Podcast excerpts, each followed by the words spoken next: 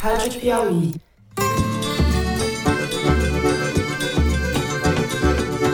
Olá, sejam muito bem-vindos ao Foro de Teresina, o podcast de política da revista Piauí. Vou governar para 215 milhões de brasileiros e brasileiras, olhando para o nosso luminoso futuro em comum e não pelo retrovisor de um passado de divisão e intolerância. Eu, Fernando de Barros e Silva, na minha casa em São Paulo, tenho o prazer de conversar com os meus amigos José Roberto de Toledo, aqui pertinho. Opa, Toledo! Opa, Fernando, opa, ouvintes, feliz 2023 e especialmente opa, Thaís, que eu estava com saudade. Do Fernando nem tanto, mas a Thaís tá. Estou muito honrada por ter a oportunidade de servir ao meu país ao lado do presidente Lula, principalmente em uma pasta tão importante quanto o Ministério do Turismo. Salve, salve, Thaís Bilenque, também em São Paulo. Salve, salve, ano novo. Ia falar ano novo, programa novo. Ano novo, programa velho. Ano novo, programa velho. Serão revogados nos próximos dias as portarias e notas técnicas que ofendem a ciência, os direitos humanos e que transformaram várias posições do Ministério da Saúde em uma agenda negacionista da ciência.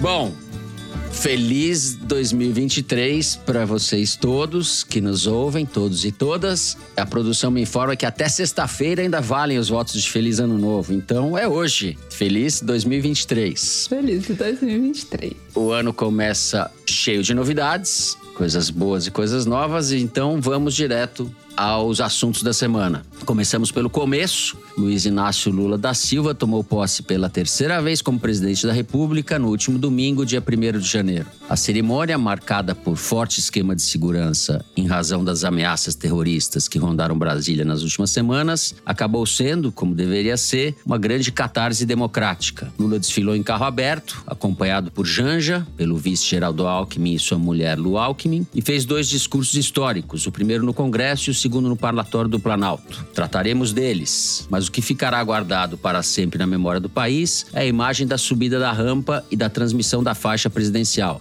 Ao abandonar o cargo e fugir do país na antivéspera da posse, negando-se pela enésima vez a cumprir suas atribuições institucionais, Jair Bolsonaro prestou um favor involuntário à democracia brasileira. No lugar dele, um grupo de pessoas representantes das minorias, da população negra, dos mais pobres e dos socialmente marginalizados, tudo o que o governo Bolsonaro e o próprio ex-presidente mais desprezou e despreza, essas pessoas assumiram a cena e subiram a ladeira ao lado do presidente, acompanhado pela cachorrinha Resistência e por Janja. Cerca de 120 países enviaram representantes à posse, teve grande cobertura e repercussão internacional. Falaremos um pouco de tudo isso daí.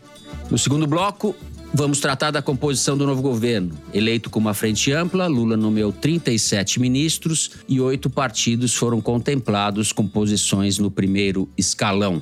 O PT conquistou a maior fatia do bolo, concentrando as posições de destaque da cozinha do Planalto. As mulheres somam 11 ministras, número frustrante, a despeito de ser o maior já registrado na história da esplanada. A presença de ministros ou ministras negros ou negras também é um recorde com 10 nomes. Na semana em que os novos ministros foram empossados, vimos grandes discursos, como o do ministro Silvio Almeida, dos Direitos Humanos, mas vimos também os primeiros problemas surgirem. Carlos Lupe, da Previdência Social, anunciou que iria levar ao Congresso uma anti-reforma da Previdência, o que já irritou Lula e foi desmentido por outros setores do governo. A ministra do Turismo, Daniela Carneiro, conhecida como Daniela do Vaguinho, que é o seu marido, prefeito de Belfort Roxo, na Baixada Fluminense, teve expostos seus vínculos com o ex-PM Juraci Alves Prudêncio, Jura, condenado e preso por chefiar uma milícia e cometer homicídios. Por enquanto, a ministra, que é do União Brasil, segue no cargo como chefe do presidente da Embratur, Marcelo Freixo, cuja carreira política é marcada exatamente pelo combate à milícia do Rio de Janeiro. Por fim, no terceiro bloco, vamos falar dos primeiros atos do governo. Logo depois da posse, Lula já usou a caneta para derrubar ou reverter políticas adotadas por Bolsonaro, entre elas medidas para restringir o comércio e a circulação de armas de fogo no país. Houve um revogaço geral e a gente vai tratar de medidas adotadas nas pastas da saúde, do meio ambiente, na área da economia, além da questão embolada dos sigilos. É isso, tem muita coisa, vem com a gente.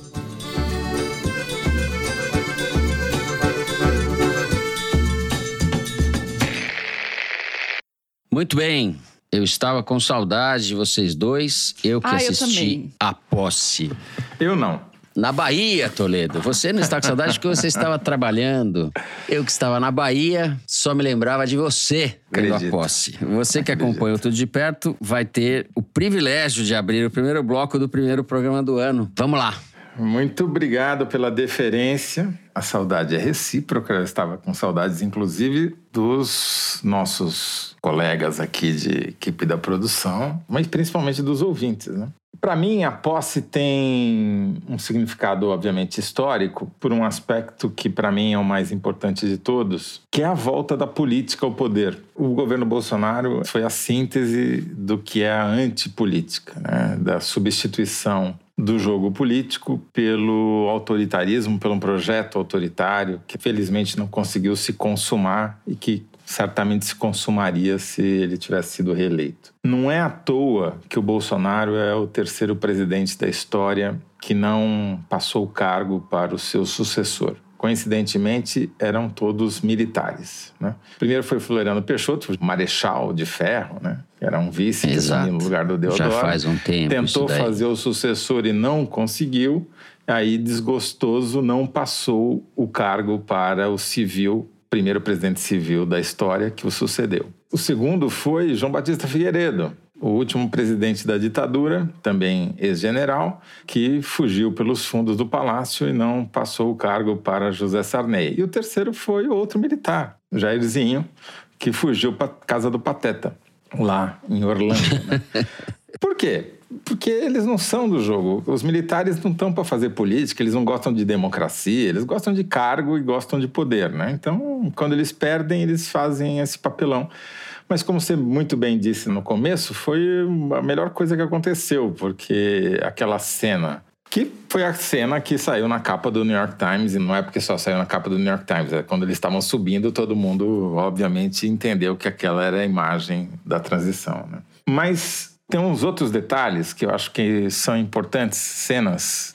Quando o Lula chega ao Congresso e sobe a rampa do Congresso, ele é recebido na entrada do Congresso por uma multidão de parlamentares. Ele mal consegue entrar ali. A mesma coisa acontece quando ele chega ao plenário da Câmara, onde foi feita a cerimônia de juramento da Constituição. Também demorou um tempão para ele conseguir sair da entrada do plenário até a mesa. Né? Se você compara com o que aconteceu com o Bolsonaro quatro anos antes, o Bolsonaro entra, sem ninguém recebendo ele dentro do Congresso, entra por uma escadinha lateral, uma entrada lateral do plenário da Câmara e não conversa com ninguém. E aquilo foi o símbolo do que foi o governo Bolsonaro nos quatro anos seguintes. Ele não fez política, ele não governou, ele não fez porra nenhuma, a não ser motociata e mentir, né? E o Lula, ao ser literalmente abraçado pelos políticos, ele estava retornando com a política ao poder. Para mim, essa foi a maior simbologia da posse, junto com esses atos que a gente já comentou. Do ponto de vista do discurso, bom, primeiro, a política prevê o quê? né? E o próprio Lula fala isso, né? Quer dizer, a alternativa à política é a barbárie, que é o que estava se configurando com a reeleição eventual do Bolsonaro, né? Que é você negar o outro, negar a conversa, negar a negociação. E o Lula assume dizendo que vai governar para 215 milhões de brasileiros e põe lá no slogan de governo dele União e Reconstrução. Quando você se propõe a governar para 215 milhões, você está se propondo, inclusive, a conversar com os caras que estão nas portas dos quartéis até hoje, né? Você está se propondo a conversar com os políticos que são eleitos com a ajuda de milicianos. Esse é o lado ruim de você ter um governo chamado União Nacional. Faz parte da política você negociar com todos os setores, não excluir a priori um setor ou outro. Então, Isso vai ser, a meu ver, o grande ponto da cobertura e nós vamos ter que nos adaptar, readaptar a cobrir um governo que faz política. É muito pior um governo que exclui a priori setores da sociedade, falando com esse eu não converso, que um governo, uma instituição que conversa com todo mundo. A questão é quais são os parâmetros, quais são os limites, se você está disposto a ceder aquilo que você não está disposto a ceder, isso nós vamos falar mais para frente. E finalmente, para terminar, teve uma enorme diferença entre a posse de 2023 e da posse de 2003. Na posse de 2003, o Lula anunciou como prioridade o combate à fome. Em 2023, ele anunciou como prioridade o combate à desigualdade. Pode parecer até igual, mas são coisas muito diferentes. Porque contra a fome, tirando os tarados, não tem ninguém que é contra. Então, é só uma questão de você ter políticas públicas, reorientar o dinheiro do orçamento para alimentar essas pessoas, que foi o que eles fizeram, principalmente com o Bolsa Família, mas também com outras políticas como o aumento real do salário mínimo, etc. Agora não. Para combater a desigualdade, você tem que tirar de alguém. Você tem que tirar poder e tirar dinheiro de pessoas. Isso implica fazer reforma tributária, porque a desigualdade não é só desigualdade de renda. É desigualdade também de gênero, é desigualdade de cor, é desigualdade racial, é desigualdade, enfim, todos os tipos de igualdade e desigualdade que há. O que significa tirar poder de quem é hoje detentor desse poder e dividi-lo com aquilo que você chamou corretamente de minorias que subiram a rampa. E isso vai criar conflito. A reação do mercado financeiro, que eu repito, é o pior termômetro para se medir eficácia de algum governo, a não ser que você meça ao contrário, né?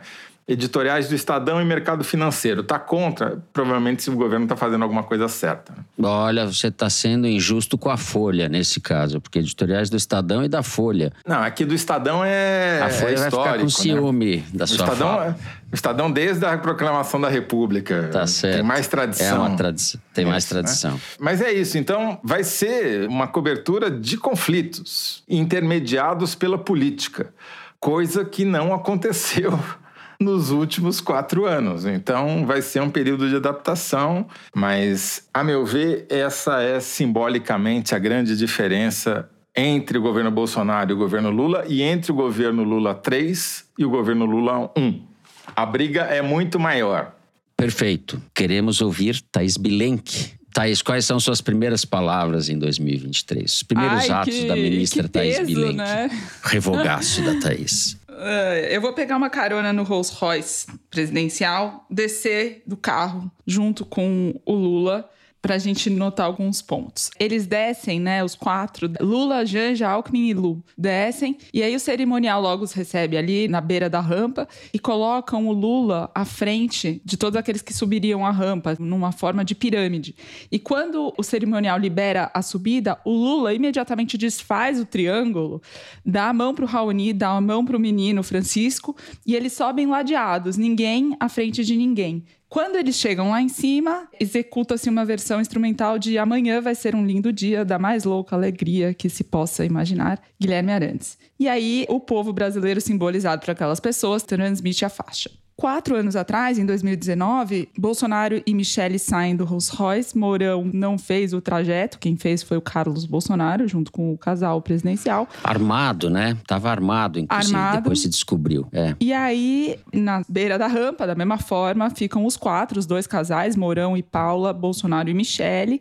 Executa-se o hino nacional, eles põem a mão no peito. E aí o Mourão ensaia subir a rampa antes do Bolsonaro e depois, vendo ali a situação, ele recua, dá um passo à frente, depois dá um passo atrás. Os quatro sobem, vão para o parlatório, Temer passa a faixa para o Bolsonaro, executam de novo o hino nacional. E o Bolsonaro começa o discurso dirigindo-se não ao povo que estava lá para vê-lo, mas ao Mourão. Ele fala assim: meu prezado general, com licença. E o Mourão responde: aço. Ele cumprimenta, o Bolsonaro então cumprimenta a Paula Mourão, mulher do, do vice, e minha esposa, ele se refere a Michelle por minha esposa, não fala nem o nome dela. Na posse do Lula, agora, antes do discurso no parlatório, executa-se Trenzinho Caipira, de Heitor Villa-Lobos. O microfone vaza com o Lula dizendo pra Janja ir pegando os papéis do discurso. Vaza o Alckmin falando pro Lula, o povo tá feliz. Acaba a música, a Janja diz, agora vai, acabou, pode ir, pode ir. O Lula pigarreia e começa agradecendo o carinho e a força que recebia de todos os dias do povo brasileiro simbolizado para ele pelo pessoal que ficou na vigília Lula livre, que falava bom dia presidente, boa tarde presidente, boa noite presidente. Ele começa boa tarde povo brasileiro. O Bolsonaro, quatro anos atrás, falou durante nove minutos libertar o povo do socialismo, do politicamente correto, encerra com um slogan de campanha, que é um gesto voltado aos eleitores dele, não a toda a população, e ergue a bandeira do Brasil com a ajuda do Mourão, dizendo que ela jamais será vermelha a menos que seja com o sangue deles. O Lula faz um discurso três vezes mais longo, de 27 minutos. Toledo falou perfeitamente do peso desse discurso, do combate à desigualdade. E o Lula fala textualmente que vai governar para os 215 milhões de brasileiros e brasileiras. Né? O Bolsonaro falou para o público dele, com o slogan de campanha dele. O Lula disse que vai governar para todo mundo. E ao chorar dizendo do pedido de socorro, me ajuda por favor, que a população de rua faz, né, nas ruas do Brasil. Ao chorar, para mim ele torna essa mensagem prioritária. Ele dá urgência para essa situação e não como uma coisa que vai se resolver por inércia daqui a tanto tempo. É, o público gritou sem anistia na posse do Lula, gritou eu vim de graça na posse do Bolsonaro. Bom, eu conversei com várias pessoas diferentes, perguntei para elas qual era o momento mais marcante e importante da posse.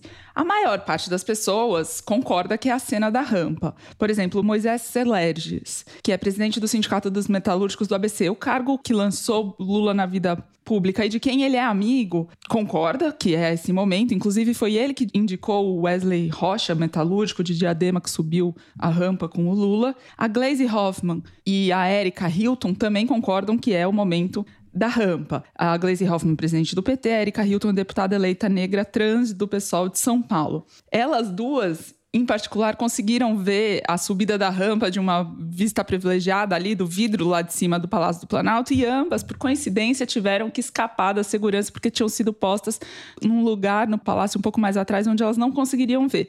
A Glaze deu a volta e conseguiu ficar no lugar é, privilegiado normalmente. Já a Erika Hilton conta que é, ela tentou, pediu, segurança não deixou, ela viu uma brecha lá, pulou a corda mesmo e brincou que começou o mandato dela burlando as regras. A única pessoa que divergiu em relação a qual momento que a posse teve de mais marcante foi o Luciano Bivar, que é o presidente do União Brasil. Nossa, que estava lá na mesa do Congresso, ele parecia um Joker brasileiro, né? É, coube a ele a leitura do, do ato de posse, o que é é uma dessas ironias da história, porque o Luciano Bivar era presidente do PSL, o partido que lançou o Bolsonaro, viabilizou a, candidatura dele em 2018. Ele é secretário-geral da mesa diretora da Câmara, portanto, coube a ele esse papel histórico de ler né, o ato da posse. E pro Bivar, o momento mais marcante é dentro do Congresso, no discurso do Lula, quando ele diz: Antes a gente falava ditadura nunca mais, agora a gente fala democracia para sempre. Bivar. Bom, acho que nós já estouramos um pouco o tempo. Eu só queria, como não sou político, a gente não é político, a gente pode falar o que a gente pensa. Eu vou dizer que quem não se emocionou com a subida na rampa e com o trenzinho caipira do Vila Lobos, eu sugiro que vá para Miami, que saia do Brasil, vá embora. Orlando, Fernando.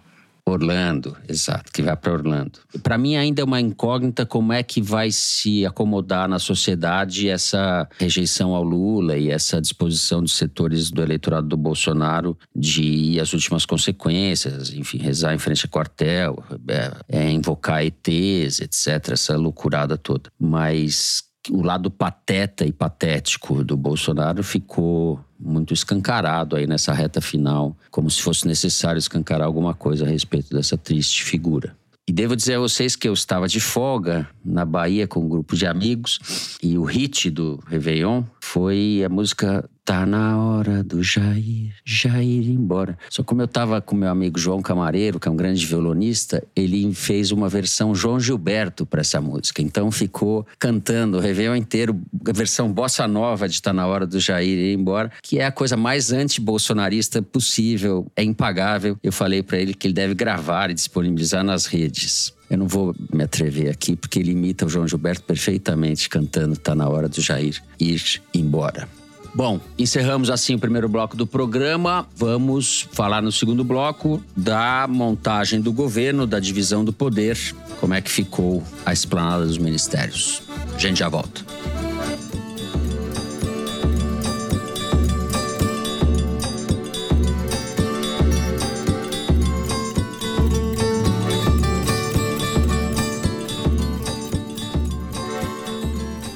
Muito bem, Thaís Bilenque. Vamos abrir o segundo bloco falando da montagem do governo, da divisão do bolo aí, do poder. Podemos pegar pelo recorte partidário, pela representação feminina. Você andou aí vendo como é que está o PT representado no governo do Lula. Acho que a gente pode começar por aí, então.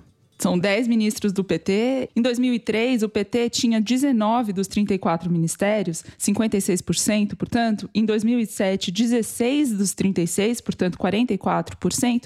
E esse ano, o PT assume 10 dos 37, portanto, 27%. É a menor participação do PT nos três governos Lula. O Lula se elege com o PT e mais nove partidos coligados. E depois da eleição, outros três partidos do Centrão se aliam ao governo e indicam ministros ministros. O MDB, o PSD e União Brasil indicaram três cada um, e o PDT indicou um essa costura com esses partidos, em especial com a União Brasil, foi o que atrasou o anúncio do Ministério do Lula, que ficou para a última hora. O líder da bancada do União Brasil na Câmara dos Deputados, Elmar Nascimento, tinha o apoio do Lira para ser ministro, queria chefiar a integração e desenvolvimento regional, que é a pasta a qual está ligada a Codevasf, a estatal do orçamento secreto, que jorrou trator e asfalto pelo país afora e ao longo desses anos de orçamento secreto. O nome dele era dado como garantido no entorno do Lula, um petista que inclusive virou ministro, chegou a me dizer que dava para cravar que o Omar Nascimento seria ministro, mas nos últimos momentos, antes do anúncio final, o Lula acabou cedendo à pressão, especialmente do PT da Bahia, e vetou Elmar Nascimento. Elmar é do grupo do ACM Neto, que é o adversário ferrenho histórico do PT no Estado. Tinha quem entendesse a parceria, digamos assim, com o Elmar Nascimento como uma forma, inclusive, de neutralizar o Neto, deixá-lo mais isolado até do seu próprio grupo na Bahia, mas não foi esse o entendimento que preponderou e acabou tendo consequências que ainda estão para serem vistas. Porque o veto ao Elmar irritou Elmar, obviamente, irritou especialmente Arthur Lira, o que indica tempos de turbulência. O acordo arranjado nos bastidores entre Lula e Lira era que o PT apoiaria a reeleição de Lira e Lira aprovaria a PEC da transição. A primeira parte foi cumprida. Na avaliação de alguns deputados petistas e de esquerda que transitam bem com o Lira, a avaliação deles é que o presidente da Câmara entregou o que prometeu na aprovação da PEC. Eles calculam cerca de 50 votos ali da cota do empenho pessoal do Lira e um valor maior do que o necessário para o aumento do Bolsa Família e os outros benefícios prometidos. Mas que, na avaliação desses mesmos deputados, o Lula, por sua vez, não fez a sua parte, que seria a indicação do Elmar. Depois da eleição da Câmara, em fevereiro, as consequências disso vão se tornar mais claras até lá, nem tem sessão, enfim, o Congresso está em recesso e o Lira precisa garantir sua eleição, mas depois disso as coisas podem se tornar mais complicadas. Os partidos que apoiam formalmente o governo têm juntos 287 dos 513 deputados e 47 dos 81 senadores. Em tese, supondo que todos os partidos votassem integralmente com o governo, coisa que não vai acontecer, é, em tese, ele teria maioria simples, mas não teria maioria para aprovação de PEC, por exemplo, que demanda três quintos do plenário. O Elmar Nascimento, depois desse desfecho aí de veto, declarou a independência do União Brasil e o próprio Luciano Bivar, que é o presidente do partido, diz que tem todas as pautas em comum em defesa do Brasil com o governo Lula, mas você pergunta se o partido está na base do governo no Congresso, ele diz que isso é uma mera formalização. E é muito complicado que o Lula tenha dado três ministérios para esse partido e esse partido não concorde em ser base de apoio do governo no Congresso. E esses três ministérios do União Brasil já estão prometendo trazer problema, trazer dor de cabeça, né? Primeiro, que o que o Elmar Nascimento queria, integração e desenvolvimento regional, ficou com o Valder Góes, que foi governador do Amapá e é uma indicação do Davi Alcolumbre. Na hora que Lula o anuncia, ele anuncia de uma forma que foi considerada bastante desastrosa, dizendo que ele está no PDT, mas vai se afastar, porque a articulação é para ele se filiar à União Brasil, mas foi um jeito meio atropelado com que o Lula fez esse anúncio. O Juscelino Filho, que assumiu comunicações, e a Daniela do Vaguinho, que só pelo nome Daniela do Vaguinho já me diz muito, né? E ainda por cima tá aí agora eh, dominando as manchetes por conta das questões da milícia. Quer dizer, a União Brasil chega no governo mostrando causando. as suas credenciais, né? O Juscelino Filho que é do Maranhão, certo? E não é parente do Juscelino Kubitschek, certo, Toledo? Não é Juscelino Kubitschek filho. Certamente se chama Juscelino por causa do JK, mas... Por causa do JK, exato. Mas esse é um ministério que envolve muitas questões importantes. Basta falar da regulamentação, da discussão toda a respeito desse mundo novo das redes sociais e da internet, etc. E está nas mãos do União Brasil. Mas quem chamou para si a discussão de rede social foi o Paulo Pimenta, que assumiu foi. a SECOM com o status de ministério.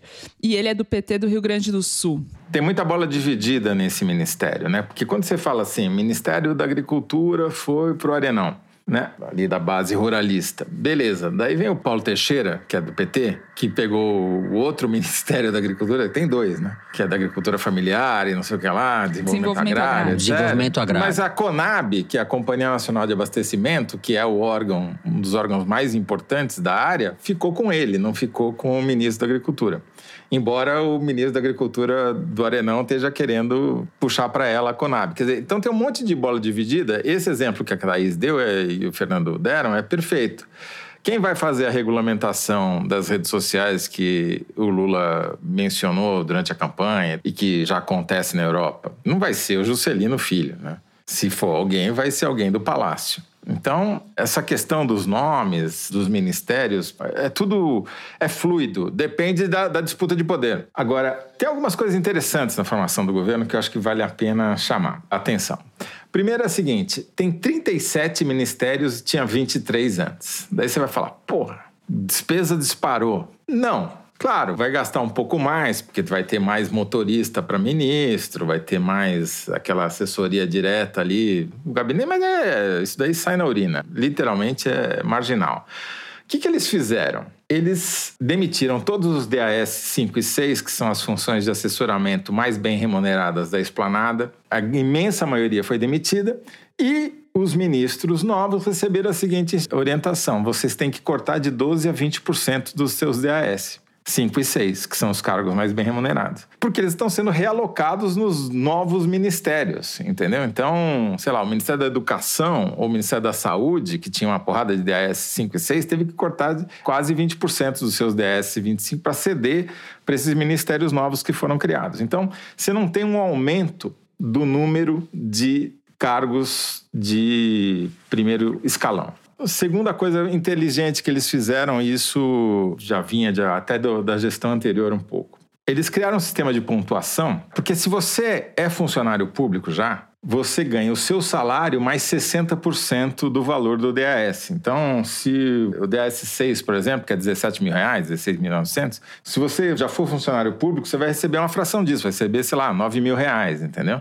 Então, esse cara sai mais barato para o ministério, para o governo, então, isso acabou gerando um incentivo, é a hora e a vez dos Barnabés. Porque ele custa mais barato para o novo ministro se for um funcionário público, entendeu? Porque ele só vai pagar 60% da remuneração. O salário o cara já ia receber de qualquer jeito. Mas em vez de pagar 100% do DAS, só vai pagar 60%. Com isso, eventualmente, ele pode criar mais cargos de segundo escalão. Enfim, tem um, uma valorização indireta do que a gente chama de gato no funcionalismo público. Né? Tem dois tipos de funcionário público, os gatos e os cachorros. Os cachorros são aqueles que vão embora com o dono. Então, não é todos aqueles bolsonaristas que foram embora junto com o Bolsonaro para Orlando, ou voltaram para os seus estados, ou estão alocados aqui no governo de São Paulo junto com o Tarcísio, né? que vão embora com o dono. E o gato é o cara que é o dono da casa, na verdade. Né? Troca o dono, mas o inquilino, mas o gato fica lá. E os gatos é quem foram beneficiados com esse tipo de rearranjo da máquina pública que eles fizeram. Agora, o segundo aspecto que eu queria chamar a atenção é o choque que as pessoas que fizeram a transição já tinham tido e quem está assumindo agora está tendo ao descobrir o tamanho do parlamentarismo financeiro e orçamentário que se instaurou no Brasil. Os caras estão descobrindo que todo ministério, se você pega o orçamento do ministério, sei lá, mais de 80%, eu diria 90% em alguns casos, 85%, são gastos meio obrigatórios, engessados. É salário, você tem que pagar todo mês, não tem como você mexer nisso. Gasto de custeio, manutenção, conta de luz, água, manutenção da estrada, manutenção da escola. Você não tem como você parar de gastar com isso, né? Então, o chamado gasto discricionário, que é aquele que você pode decidir fazer ou não, é eletivo, né? Isso eu vou gastar, nisso eu vou gastar, nisso eu não vou gastar, está praticamente 80% na mão das emendas RP9, ou seja, do orçamento secreto. Ou seja, não é mais o executivo quem decide onde vai ser feito esse gasto eletivo, esse gasto discricionário. É o parlamentar. Então os caras estão falando na necessidade de reeducação parlamentar. É assim, olha, você vai ter que negociar, porque os caras se acostumaram nos últimos três anos a gastar dessa maneira. Vai ter que chamar deputado por deputado, senador por senador e falar: olha, o senhor quer usar a sua prerrogativa? Beleza, mas tá aqui as possibilidades. Você dá um menu pro cara, entendeu? O cara não vai chegar lá e falar: não, quero caviar. Não, não tem caviar no cardápio. Tem carne de sol e bife com ovo frito, entendeu? E aí você vai ter que escolher entre essas duas opções. Isso tudo passa por uma negociação política, voltando ao que a gente estava falando no primeiro bloco. Porque ao abrir mão da política, o Bolsonaro abriu mão também do seu poder de dizer como que o dinheiro tem que ser gasto e onde que ele tem que ser gasto e quais são as prioridades. Ele terceirizou. A caquistocracia não era uma palavra de efeito que a gente lançou no Foro Teresina. Era efetivamente o que aconteceu. É o governo dos piores mesmo. É inacreditável o que eles fizeram com a máquina pública. A destruição destruição da máquina pública. No jargão é RP2, né? RP9 é orçamento secreto, RP2 é a emenda aí que está atrelada às políticas públicas de cada ministério. Isso tudo me faz pensar tanto a composição do ministério como isso que você acabou de descrever no Congresso, Zé, me faz pensar no famoso PMDBismo, que é o conceito do Marcos Nobre, e o risco de que PMDBismo não é uma coisa do PMDB, mas é um modo de funcionamento da política em que você tem uma espécie de jogo de soma zero, né? em que a fisiologia e os interesses difusos e conservadores e contra as transformações relevantes da sociedade operam, interesses que operam contra essas transformações. O meu medo, suspeita, é de que a frente ampla, que teria um vetor mais claro, acabe se transmutando em PMDBismo, sabe? A diferença entre uma coisa e outra não é uma fronteira nítida, mas eu tenho esse medo, esse é jogo de soma opção. zero acabe em contradição com o que o Lula falou no discurso, que, o que você falou da dificuldade, vai ter que fazer política, vai ter gente que vai perder. E quando você começa a pôr na mesa e as, os, os interesses concretos começam a ser confrontados, você vai ter problema. A reforma tributária vai ser um exemplo grande. Mas não há opção do Lula de não negociar e tentar reeducar os parlamentares, porque isso é o que está em funcionamento, mesmo com a decisão do Supremo, mesmo com a aprovação da nova regulação da RP9, etc., das emendas parlamentares, isso está funcionando. Isso é, vai precisar ser mudado. E o único jeito de você mudar isso é cooptando uma base majoritária no Congresso. Então, a Daniela do Vaguinho, vamos lembrar, não é uma deputada qualquer, né? Ela é a deputada federal mais votada do Rio de Janeiro. Ficou na frente do Pazuello, que recebeu todos os recursos da máquina bolsonarista. Ficou na frente da Thalíria Petroni, que é a grande expoente da esquerda no Rio de Janeiro. A Daniela do Vaguinho é o exemplo clássico da infiltração da milícia na política. Ela não se dá necessariamente elegendo o miliciano. O miliciano fala: olha, você quer ter votos na minha região, na região que eu controlo o território, você vai precisar negociar comigo. E é isso que o marido do Vaguinho fez, que é o prefeito de Belfort Roxo, e fez para eleger a Daniela, que é a esposa dele. Enfim, esse é o Brasil. Está dado. É o Brasil. Isso é o que o Lula está herdando e, de alguma maneira, ele ajudou a construir também, né? Porque, afinal de contas, o PT teve no poder durante muito tempo. Não soube ou não quis enfrentar né? essa questão política. Também não tem força para mudar toda essa estrutura política né? Como a gente conversou no episódio especial de final de ano com o Celso sobre a história do PT, o PT foi o partido de maior sucesso para a eleição de presidente na história recente do Brasil desde o fim da ditadura, mas ele não conseguiu ter o mesmo sucesso, longe disso, para eleger prefeitos, por exemplo, para eleger vereadores. E aí, nessa base, nessa da política, é que estão incrustadas essas maneiras de fazer o jogo eleitoral, como, por exemplo, com a participação da milícia no estado do Rio de Janeiro. Thaís Bilenque, mais algo? Ah, tinha muita coisa para falar, né? Eu acho que o discurso do Silvio Almeida que você mencionou é histórico. Teve muita luz ali naquela posse dele no Ministério dos Direitos Humanos. A posse da Margarete Menezes também teve momentos importantes, gestos, inclusive aí o anúncio de que o quadro Orixás da Janira da Mota e Silva, que foi retirado do Salão Nobre do Palácio pela Michele, vai voltar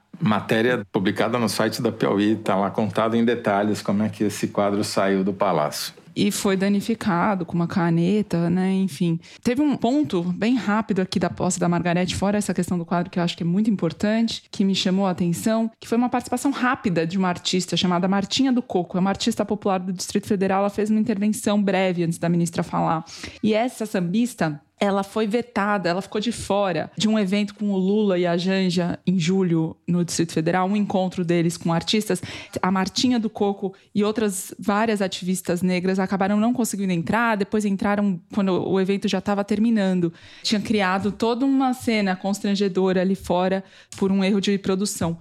E aí me chamou muita atenção que na posse da Margarete, na presença da Janja, a Martinha do Coco tenha sido convidada a falar. É um aspecto menor, um detalhe, mas que mostra algum tipo de cuidado e, e enfim, em relação a, a, essas pessoas. Mas é isso, acho que as posses dos ministros tiveram cada uma aspectos simbólicos e aspectos de poder de fato. Sobre os de poder de fato a gente vai falar no próximo bloco, então vou parar por aqui. É, e foi uma semana de festa em Brasília. Teve festa toda noite, porque tinha, depois da posse, que foi uma festa você teve as transmissões de cargo, as, a posse dos ministros, e teve samba a noite toda, toda noite. Foi uma festa. Ainda não começou, embora já tenha editado um monte de medidas e decretos e MPs, etc., como a gente vai falar agora, o governo na primeira semana ainda está em fase de adaptação, ainda muita ressaca. Está na hora do segundo bloco já ir embora.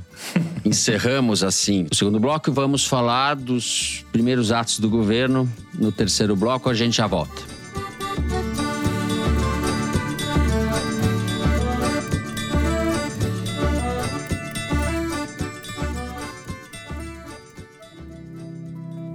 Assine a plataforma da Casa do Saber nossos assinantes têm acesso a mais de 250 cursos exclusivos, ministrados pelos melhores professores de psicanálise, psicologia, filosofia, artes e muito mais. Com a Casa do Saber, você amplia o seu repertório para pensar o mundo. Acesse casadosaber.com.br e comece a aprender hoje.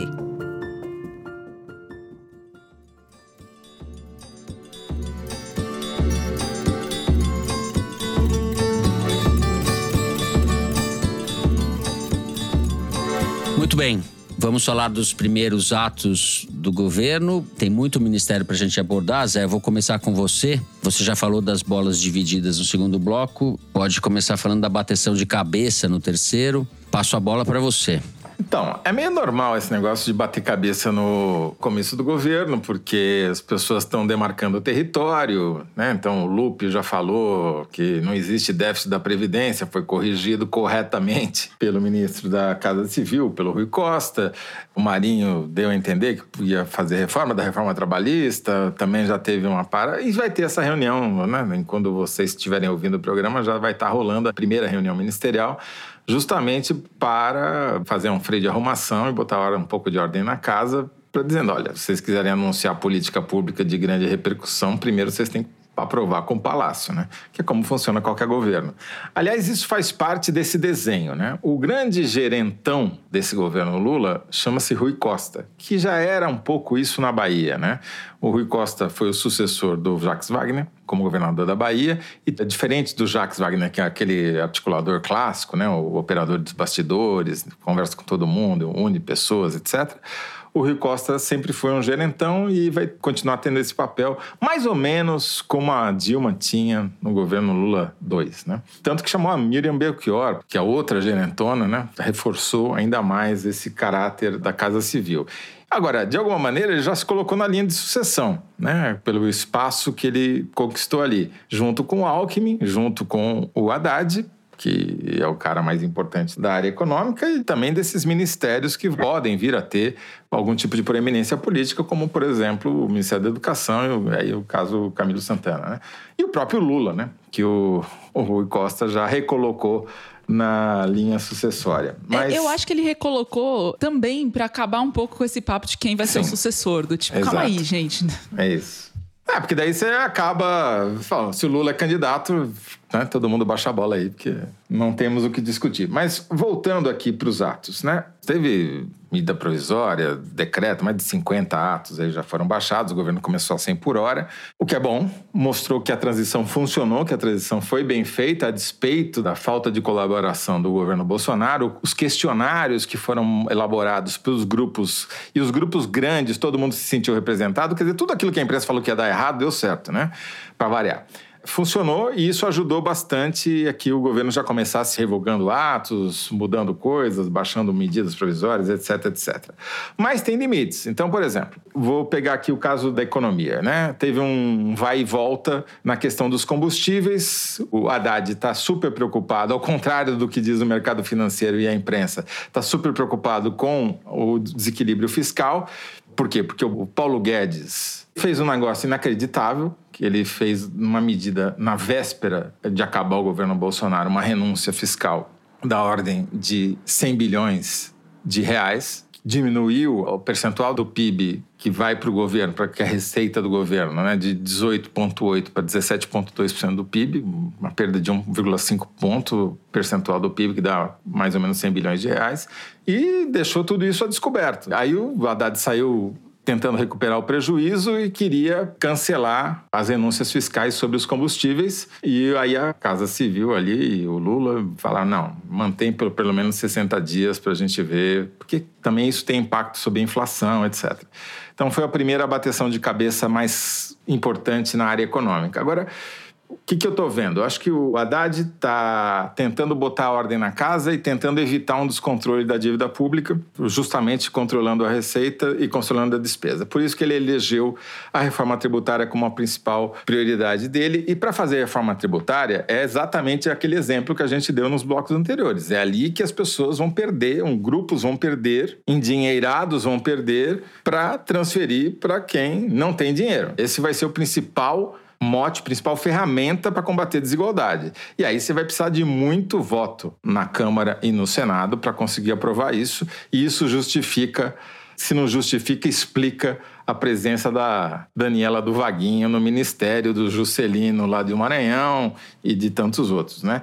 E aliás, esses daí que já estão na Berlinda vão ter que caçar votos para se manterem no cargo. De alguma maneira pode ter o efeito contrário, né? Sempre lembrando que é muito mais fácil que um endinheirado, como você está dizendo, faça pressão sobre os parlamentares do que a moça que entregou a faixa para o Lula. Sem dúvida. Mas tem, alguém tem que fazer. Essa reforma tributária ela é cantada a governos desde sempre sempre.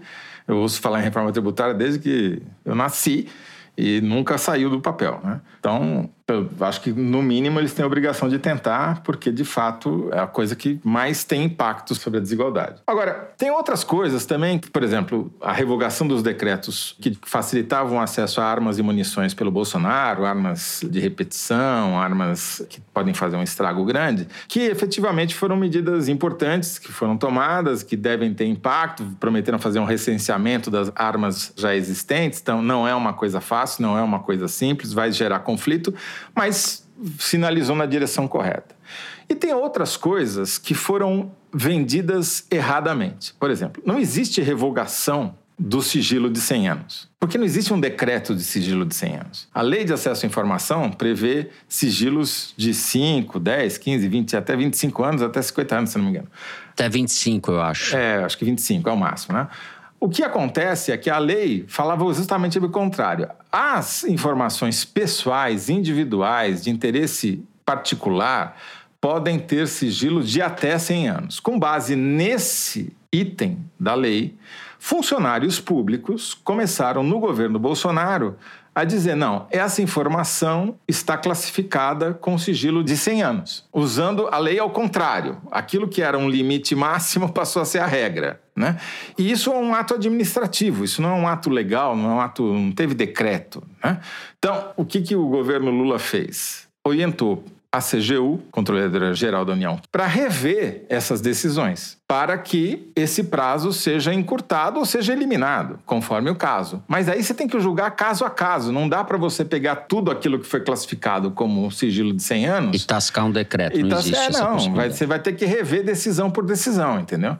Então não tem esse efeito que isso foi gritado até na posse, né, na festa, no meio de discurso, etc. Isso daí não existe, foi mal vendido. Por isso que o Bolsonaro na última último debate falava para o Lula mostrar o decreto dos 100 anos, do sigilo dos 100 anos, que não existe. Exato. Lembra? Exatamente, mas é um problema de comunicação. Então, acho que assim, acho que o governo começou acelerado, que é bom, mostra uma disposição de trabalho que é importante. As sinalizações foram na direção certa. Agora, vai ter muito conflito, especialmente no governo que você tem da Daniela do Vaguinho ao Silvio Almeida, né? na mesma esplanada. Você vai ter conflito e alguém vai ter que administrar. Esse alguém chama-se Lula e seus auxiliares mais próximos ali do palácio. Perfeito. Thaís Bilenque. A Marina Silva tomou posse na quarta-feira, né? Uma plateia no Palácio Planalto lotado, filas e filas, enfim e tal.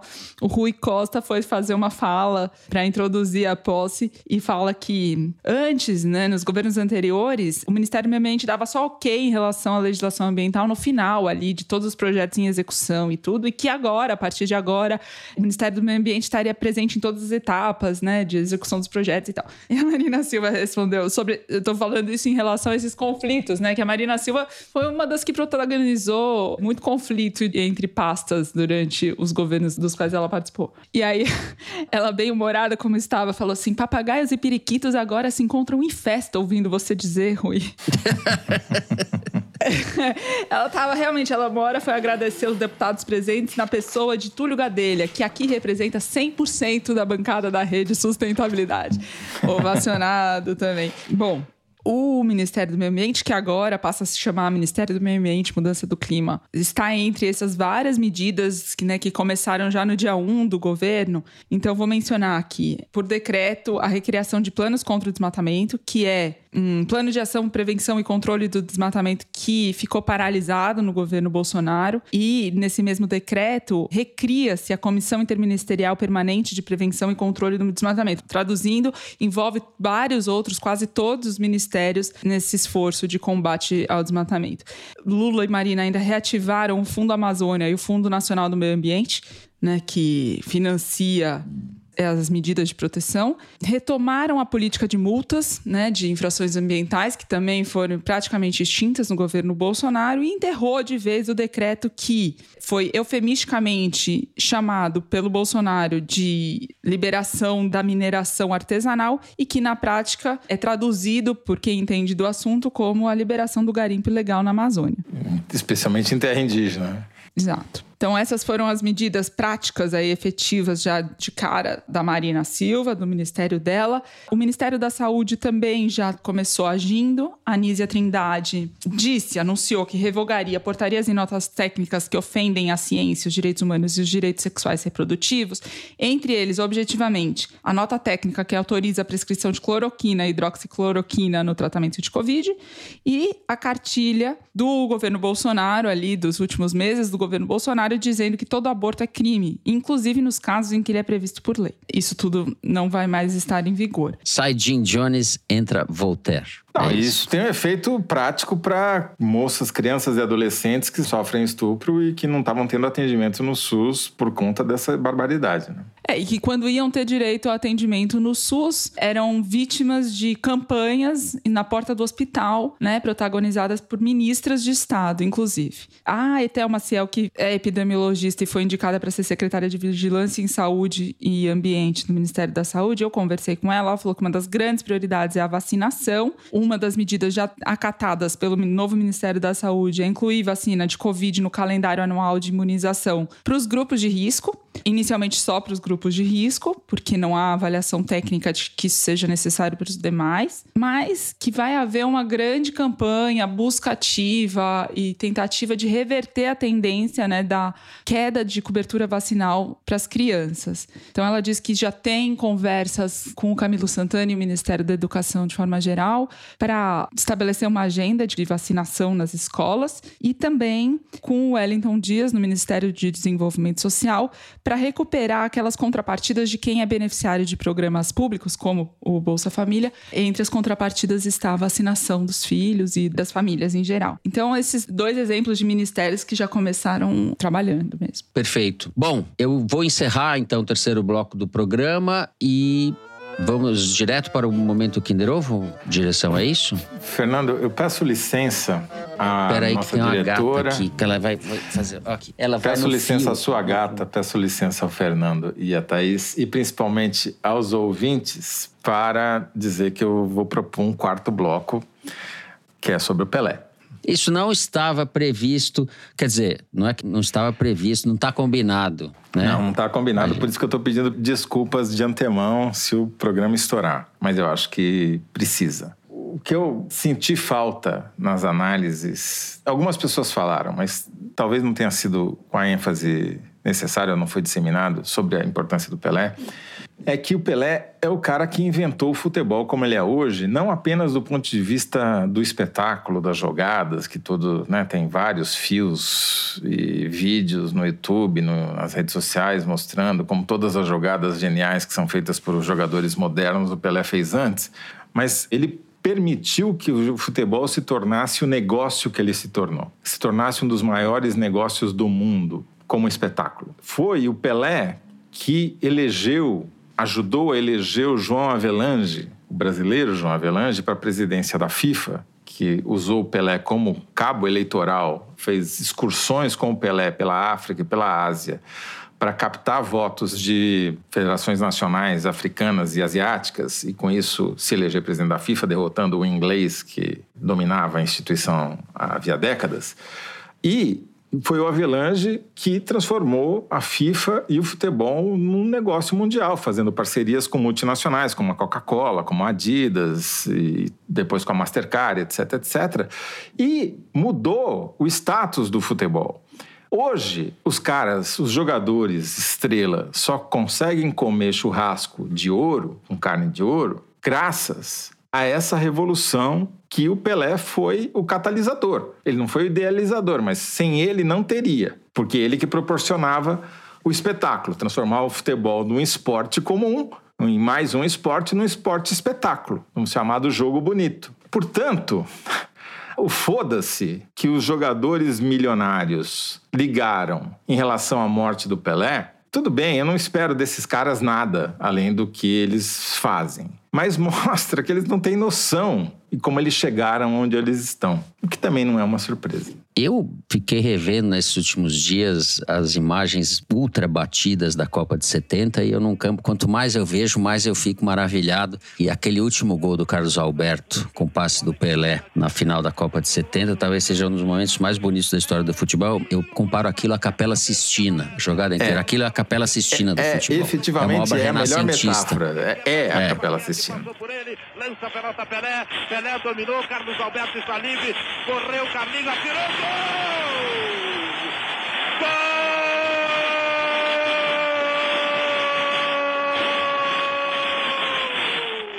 Não sei se você repara, aquela jogada começa com o centroavante da seleção brasileira, o Tostão, que não era centroavante, que era um camisa 10 que estava deslocado para a posição, vindo roubar uma bola no campo de defesa. Ele rouba a bola lá no campo de defesa, passa para o Clodoaldo, que dribla quatro.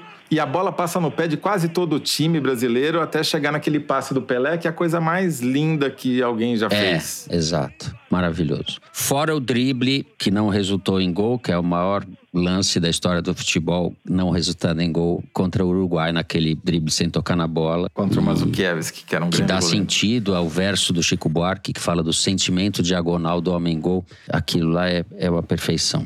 O que eu tenho pra falar é que eu tenho, obviamente, muita simpatia, muito respeito pelo Pelé, mas sobretudo, porque futebol não é minha área, como vocês sabem, pelo papel político que ele teve e tem no Brasil e o enfrentamento do racismo que ele simboliza. Eu estava lendo uma reportagem do Globo contando que o pai do Silvio Almeida era jogador de futebol, Barbosinha, e o Silvio Almeida, inclusive, fala como que o, o racismo no futebol é o racismo da sociedade brasileira escancarado sem nenhum tipo de filtro. E isso me remete também ao Pelé, ao fato de ele ter conseguido, em um momento em que o racismo não era debatido e combatido como hoje, ele ter conseguido superar tantos obstáculos que são muito impeditivos em muitas situações. Então, meu respeito ao, ao Pelé por isso também.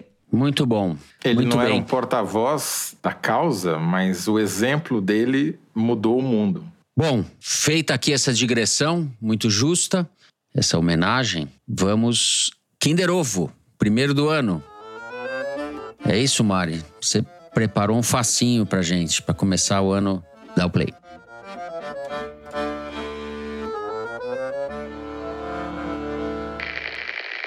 Eu acho que a gente precisa mergulhar no caos para se livrar dele. Eu chutaria Paulo Eu Pimenta, acho que a gente mas... não pode ter medo Não. do caos. O, como chama o, no- o Mauro que Vieira? Mergulhar no que caos é, ter, seria o Nietzsche? eh, uma solução de uma nova ordem, de uma ordem verdadeiramente livre, verdadeiramente democrática. Não é o Ernesto Araújo, não, né? É o Ernesto Araújo. Não acredito. Eu ia falar isso. Não acredito que você acertou. ressuscitou o Ernesto Araújo nesse momento. Meu Deus. Olha, isso que é começar Muito o ano gaúcho, com né? o pé direito. Com o pé, com o pé direito, dois pés Pé direito. Põe direito nisso, hein? Esse é só pra fazer um contraponto ao, ao nosso Tá certo. pezinho Não, esquerdo, tá né. Mário? Pra não esquecer o que, que nós deixamos pra trás. Muito bem. O ex-ministro das Relações Exteriores, Ernesto Araújo, em suas redes sociais. Sim. Mergulhar no caos. Muito bem. Depois desse momento épico, vamos para o Correio Elegante, o nosso momento épico, que é o momento de vocês. Vamos abrir o ano com a cartinha da Mônica Ribas. Olá, salve e opa, trio. Tenho forte convicção, embora não tenha palavras, que se os ouvintes entrassem na disputa do Kinder Ovo, vocês estariam na lanterna. Inclusive, tenho o meu próprio Toledo em casa que já acertou vários. Não, o nome dele não é Toledo, mas sim Renato. A comparação se deve ao enorme pessimismo e rabugentice que eles compartilham, embora sempre com humor. Somos dois curitibanos radicados em Petrolina, com um filho de cada lado da ponte, ouvintes assíduos de vocês, embora cada qual a seu momento. Eu escuto no trajeto interestados, já que moro em Pernambuco, mas trabalho na Bahia. Sempre excelentes companhias no trânsito. Estou devendo uma assinatura da Piauí para o meu cônjuge e prometo que irei dá-la se vocês mandarem um abraço para Mônica, Renato, Liz e Caio. Um abraço pra Mônica, Renato, Liz e Caio. Um abraço Opa. para Mônica, Renato, Liz e Caio. Já são duas assinaturas. Um abraço para Mônica, Renato, Liz e Caio.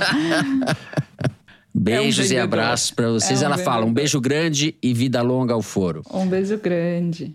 Beijo grande, Mônica. Feliz ano para vocês todos. Bom, o Foro de Teresina de Janeiro tem um pé na Bahia, definitivamente. Eu vou ler aqui a carta do Isaac Brito.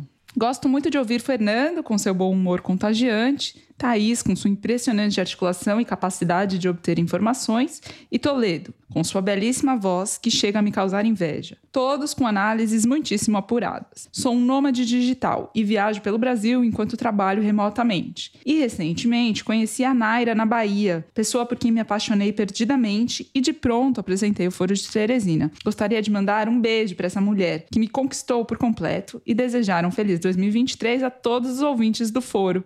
É o Isaac Brito inaugurando a sessão Tinder Ovo de 2023. Muita gente mandou mensagem e mensagem muito bacana sobre a participação do Celso Rocha de Barros no último programa do Foro Teresina em 2022, programa especial.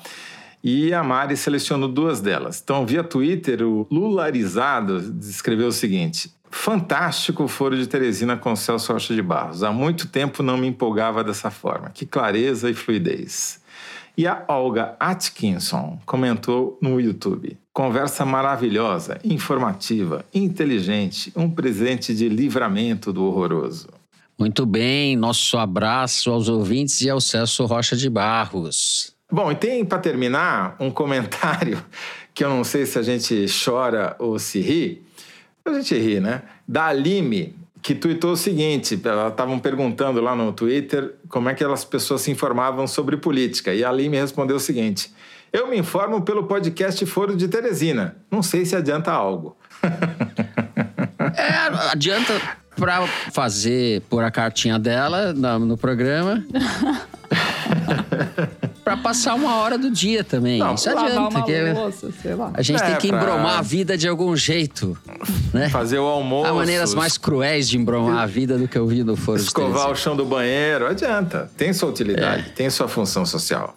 Muito bem. Há uma grande dúvida sobre para que nós servimos, afinal, se não servimos para nada, mas o que não serve para nada, o que serve para alguma coisa, acaba. E assim a gente termina o primeiro programa do ano. Se você gostou, não deixe de seguir e dar five stars no Spotify. Seguir no Apple Podcast, na Amazon Music, favoritar no Deezer ou se inscrever no Google Podcast, no Castbox e no YouTube. O Foro de Teresina é uma produção da Rádio Novelo para a revista Piauí, com a coordenação geral da Evelyn Argenta. A direção é da Mari Faria e a produção do Marcos Amoroso. O apoio de produção é da Clara Reustab. A edição é da Evelyn Argenta e do Tiago Picado. A finalização e a mixagem são do Luiz Rodrigues e do João Jabassi, do Pipoca Sound. Jabassi, que é também o intérprete da nossa melodia tema, composta por Vânia Salles e Beto Boreno. A nossa coordenação digital é feita pela Fecris Vasconcelos e pela Juliana Jäger.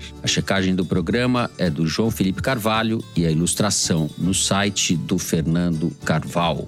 O foro foi gravado nas nossas casas e eu me despeço dos meus amigos. José Roberto de Toledo. Tchau, Toledo. Até breve, Fernando. Estou aqui pensando para que, que serve o Foro de Teresina. Ainda não cheguei a uma conclusão, mas até a semana que vem eu prometo apresentar é... um projeto de resolução para a gente botar em votação. Muito bem. Tchau, Thaís Bilenque. Tá na hora de Thaís já ir embora. Tchau. Então é isso, gente. Boa semana a todos. Feliz ano novo mais uma vez. E até a semana que vem.